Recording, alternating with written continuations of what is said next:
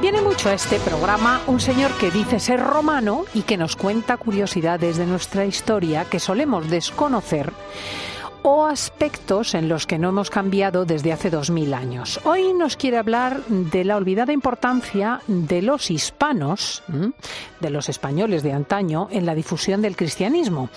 Paco Álvarez es autor, entre otros, del libro Estamos locos estos romanos. Salve, Paco. Salve, Cristina. Salvete, omnes. Hola a todos, amigos romanos. Bueno, pues vamos a hablar, dices tú, de la importancia de los hispanos en la cristianización. Así es, sí, es que es unas cosas, una cosa más en la que nuestra importancia yo creo que ha sido minimizada por, por la gran historiografía. Porque, por ejemplo, mientras que el emperador Constantino se lleva toda la fama y eso que no se bautizó hasta su lecho de muerte y entonces en el arrianismo, en cambio, por ejemplo, de Teodosio, que nació en Coca, Segovia, o de Osio, el obispo de Córdoba, no sabemos casi nada.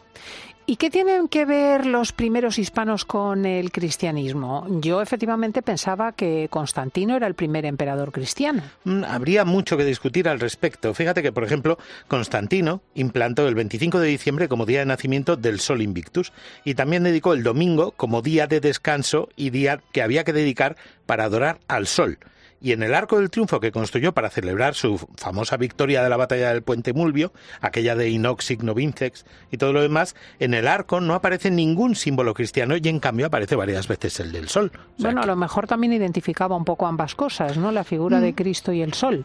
Mm, sí, pero hombre, quiero decir, el crismón ya existía, había ya simbología, el ictios, el, el, pez. había simbología cristiana inequívoca, o sea que normalmente em, si, si eres el emperador y puedes poner lo que quieras, pues lo claro.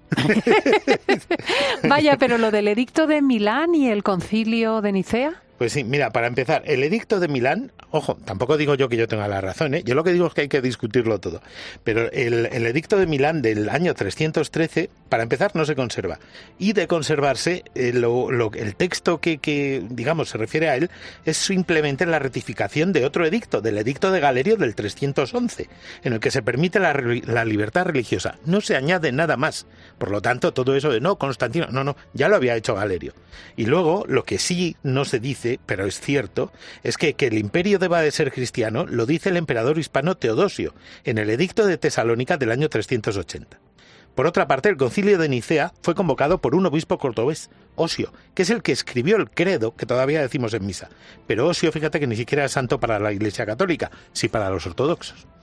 ¿Y qué dice el edicto de Teodosio que sea diferente del de Constantino? Pues mira, en el de Teodosio textualmente se afirma que todos los pueblos del imperio que tienen que profesar la religión que el divino apóstol Pedro dio a los romanos, es decir, a nosotros, y que tengan el nombre de cristianos católicos quienes sigan esa norma, mientras que los demás los juzgaremos de mentes y locos sobre los que pesará la infamia de la herejía.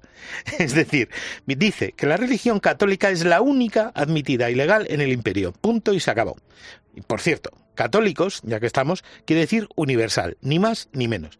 Cuando siglos más tarde se nombra católicos a los reyes Isabel y Fernando, el Papa lo hace porque los reyes de España reinaban sobre los dos hemisferios, el conocido y el recién descubierto, no porque fueran muy católicos, que también lo eran. Mm. O sea que parece más serio este dicto nuestro, el de Teodosio, que el de Constantino famoso. Además es que este se conserva y el otro no que el otro, además hemos dicho, es solo una ratificación de uno anterior, y podría ser incluso falso. En cambio, cuando se emitió el del segoviano Teodosio, fíjate que el Papa era también hispano, San Damaso, que fue quien decidió en cónclave cuáles serían los evangelios canónicos, y fue quien encargó a San Jerónimo la traducción de la Biblia, la Vulgata, la Biblia latina de la que proceden todas las Biblias posteriores. O sea que, fíjate, y además, bueno, por cierto, además este Papa fue el que introdujo en la liturgia la palabra aleluya, que también decimos tanto. Entonces, si quitamos a Osio de Córdoba, que es el que organiza el concilio de Nicea, si quitamos al emperador Teodosio, que es el que hace el edicto por el cual dice que la única religión verdadera es la cristiana católica, y si quitamos al Papa Damaso, que es el que dice qué libros componen en los evangelios canónicos y el Nuevo Testamento y la Biblia en general, nuestra religión sería diferente. Pero esto no se enseña. ¿Por qué? ¿Porque son hispanos? Ay, es que me parece buenísimo, porque fíjate que no habría noticia del catolicismo tal y como, lo conocemos.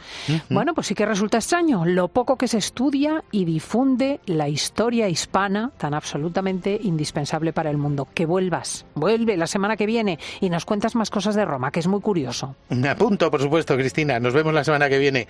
Valete omnes. Adiós a todos, amigos. Vale, y gracias, Paco Álvarez, autor, entre otros, del libro Estamos locos, estos romanos, imprescindible.